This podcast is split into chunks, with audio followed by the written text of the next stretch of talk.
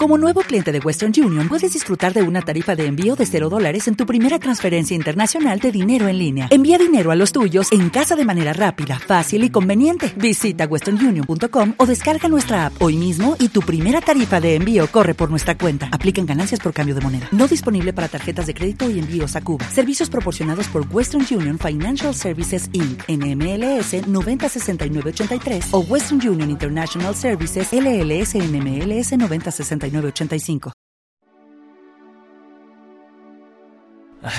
Pues aquí, ahora mismo con mi café, tomándome un poquito de tiempo de relax, casi todo prácticamente hecho, casi sin ningún deber más que hacer por ahí.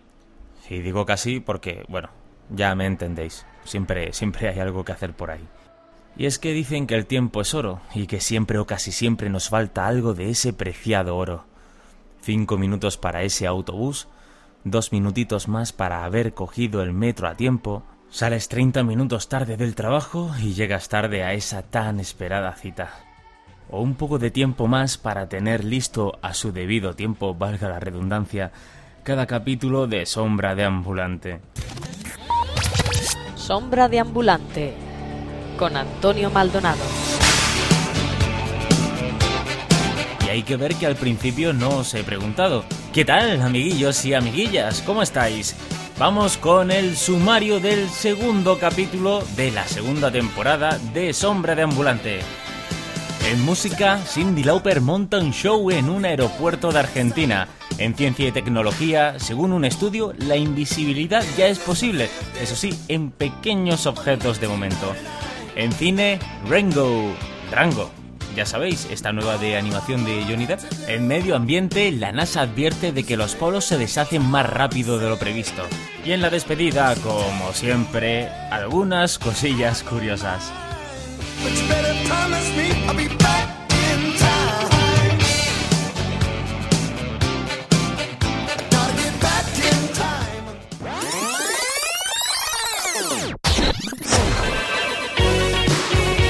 Cindy Lauper, como comentaba hace un momento, montó un show en un aeropuerto argentino. Cantó a capela para calmar los nervios de los sufridos viajeros que esperaban por un vuelo que se retrasó demasiado en Santiago de Chile. La cantante no dudó ni un momento en tirar de micrófono, esto fue el pasado 4 de marzo, para amenizar su tediosa espera en el aeroparque porteño, donde tuvo que soportar el retraso de su vuelo a Santiago de Chile. Rodeada por viajeros indignados, quienes aparcaron el mosqueo para hacerle los coros a la neoyorquina, Lauper se arrancó así, como quien lo hace por bulería, así con mucho arte, y cantando el exitazo ochentero eh, que mencionábamos. La artista, que recientemente había actuado en el Gran Rex de Buenos Aires, tomó posteriormente un vuelo a la capital chilena, donde tocaría un día más tarde en el Teatro Caupolicán de Santiago. Así, el sábado, derrochó su voz intensa y desgarrada durante más de una hora y media en un espectáculo que recorrió sus versiones de los clásicos del blues incluidos en su último álbum, Memphis Blues.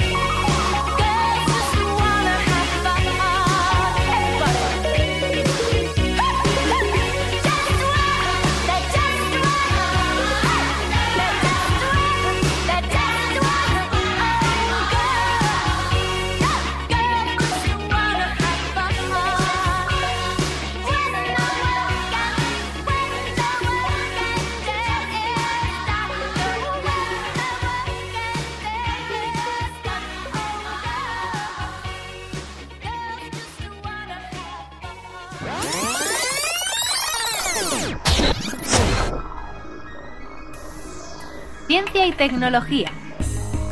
La invisibilidad ya es posible. Aunque todavía estamos lejos de conseguir la invisibilidad de las películas de ciencia ficción, la física ya es capaz de ocultar al ojo humano pequeños objetos. Este, llamémoslo manto de invisibilidad, es el primer dispositivo capaz de ocultar objetos dentro del espectro de luz visible y es el resultado de una investigación publicada en la revista Nature Communications. Los responsables del descubrimiento son un grupo de científicos de la Universidad Birmingham en Inglaterra, liderados por Swan Sang, con la ayuda de la Universidad Técnica de Dinamarca y la colaboración de Sir John Pendry, del Imperial College de Londres. El dispositivo que hace desaparecer pequeños objetos como alfileres o clips se compone de dos cristales de calcita, un mineral que se da de forma natural.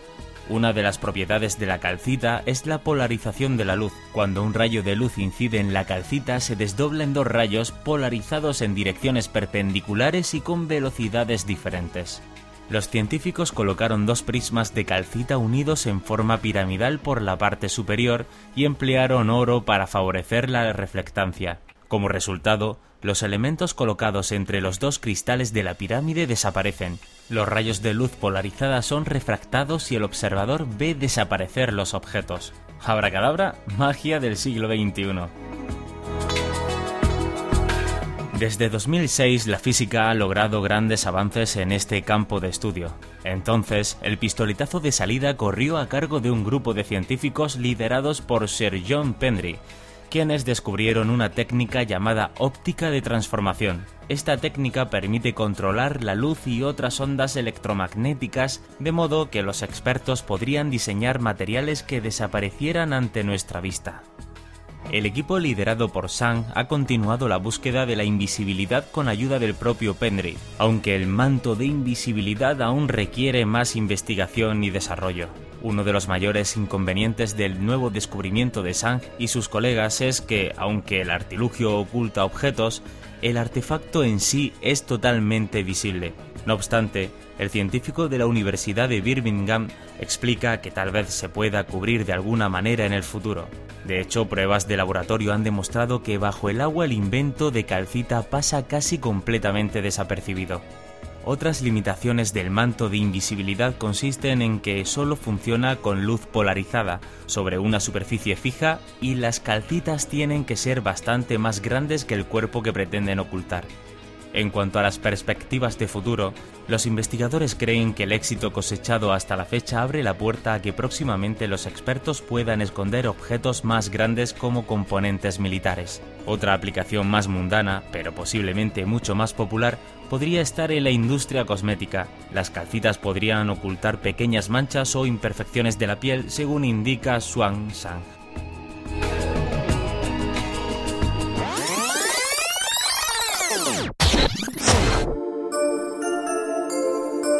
Medio ambiente. La NASA advierte de que los polos se deshacen más rápido de lo previsto. Las capas de hielo de Groenlandia y la Antártida están perdiendo su masa a un ritmo más acelerado de las predicciones hechas hasta ahora que repercutirá en la subida del nivel del mar mundial, según un estudio difundido recientemente por la NASA. Los resultados del estudio sugieren que las capas de hielo se están deshaciendo más rápido que los glaciares de las montañas y serán el principal factor que contribuya a una subida global del nivel del mar, mucho antes de lo previsto. Como ejemplo, en 2006 los polos perdieron una masa combinada de 475 gigatoneladas al año en promedio, una cantidad suficiente para elevar el nivel global del mar en un promedio de 1,3 milímetros al año frente a las 402 gigatoneladas que perdieron de promedio los glaciares de la montaña. La NASA ha analizado los datos de sus satélites entre 1992 y 2009 y ha descubierto que cada año durante el curso del estudio, las capas de hielo de los casquetes polares perdieron un promedio combinado de 36,3 gigatoneladas más que el año anterior. Que las capas de hielo serán la principal causa del aumento del nivel del mar en el futuro no es sorprendente, ya que poseen una masa de hielo mucho mayor que los glaciares de montaña, señaló el autor del estudio, Eric Rinot, de la Universidad de California. Lo sorprendente es que esta mayor contribución de las capas de hielo ya está sucediendo, advirtió el científico que llevó a cabo la investigación con la colaboración del Laboratorio de Propulsión a Chorro de la NASA. Las mediciones realizadas indican que si continúan las tendencias actuales, es probable que el aumento del nivel del mar sea significativamente mayor que los niveles proyectados por el Grupo Intergubernamental de Expertos sobre el Cambio Climático en 2007.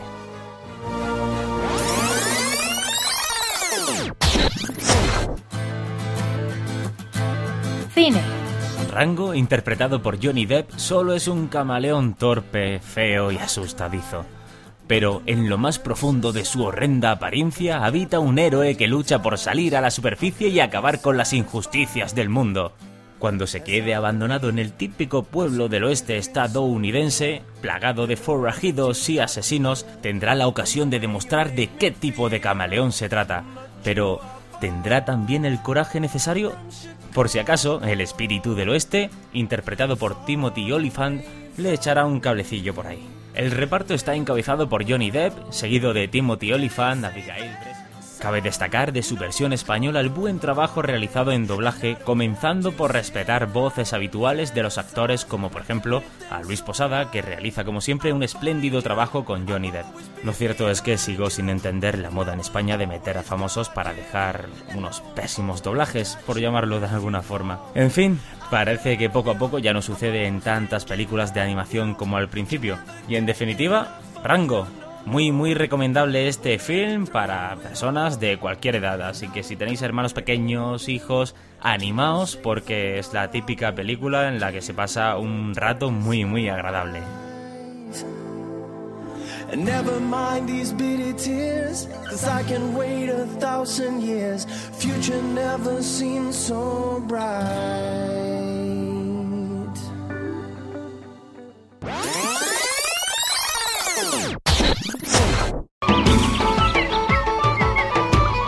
¿Quieres deambular con nosotros? Escucha Sombra de Ambulante con Antonio Maldonado.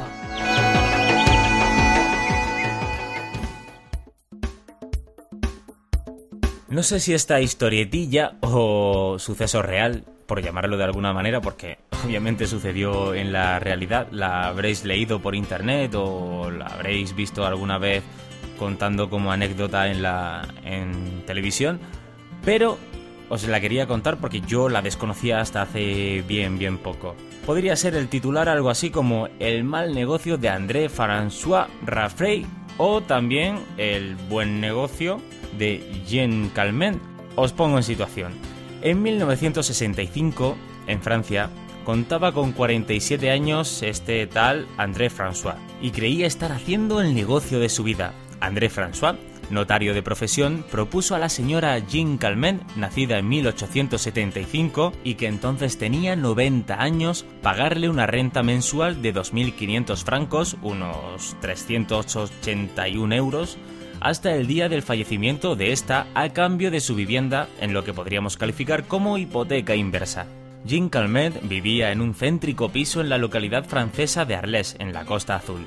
Esta nonagenaria había enviudado en 1942 de Fernand Calment, perdió a su única hija Yvonne en 1934 e incluso a su nieto Frederick, que falleció a causa de un accidente automovilístico en 1963. Al no tener descendencia ni familia directa, accedió a firmar el acuerdo con el notario Refrey. Este calculaba que la anciana viviría como máximo unos 10 años más, hasta los 100 como mucho, y él tendría un céntrico y formidable piso por poco más de 300.000 francos, unos 45.000, casi 46.000 euros. Pero el destino, en algunas ocasiones, juega malas pasadas e hizo que la señora Calment se convirtiera en el ser humano más longevo de la historia, llegando a vivir hasta los 122 años, Sí, sí, hasta los 122 años.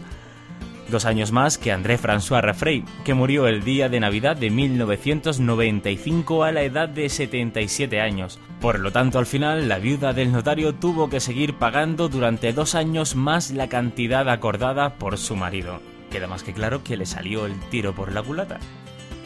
Y con esto y un bizcocho, aquí se acabó el segundo capítulo de la segunda temporada de Sombra de Ambulante. Nos escuchamos en el siguiente, que ya será, lógicamente, el tercero. Ah, para ser de letras no se me da tan mal esto de llevar la cuenta. Lo dicho, pasadlo bien, hasta el siguiente, un abrazo.